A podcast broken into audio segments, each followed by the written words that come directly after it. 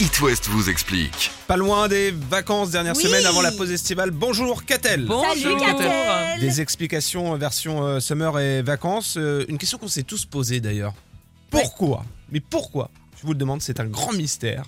Pourquoi on entend la mer dans les coquillages On a, on a tous fait ça quand on était Ouais. petit, coller notre oreille à un coquillage pour écouter la mer. Eh bien, désolé, mais ce n'est pas la mer qu'on entend. C'est c'est quoi non, alors euh c'est notre corps, notre propre corps. En fait, le coquillage fonctionne comme une caisse de résonance. Il amplifie les sons qui arrivent près de son entrée. Or, les sons les plus proches de l'entrée du coquillage, quand on le met là, sur l'oreille, ce sont les sons produits par l'oreille et les nombreux vaisseaux sanguins qu'il y a à l'intérieur. Donc, c'est le bruit du sang dans les veines qui est amplifié par le coquillage, beaucoup moins Ah oui, forcément. ouais. euh, que la mer. Et alors ensuite, pourquoi on rapproche ça euh, au bruit des vagues? Parce que c'est l'association d'idées entre le coquillage et la mer toute proche qui nous induit en erreur et qui inspire cette ressemblance entre le son et la circulation euh, du sang dans l'oreille et le bruit des vagues. Oh vous vous là rendez là. compte L'imagination.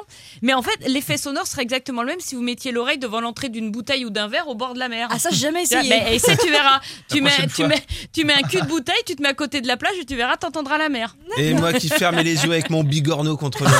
Avec ton Bah, tu peux bigorneau. toujours, hein, mais euh, bon, tu sais ce que t'entends maintenant. It West vous explique. À retrouver en podcast sur toutes vos plateformes. Vous avez une question? Envoyez un mail à rédaction@itwest.com.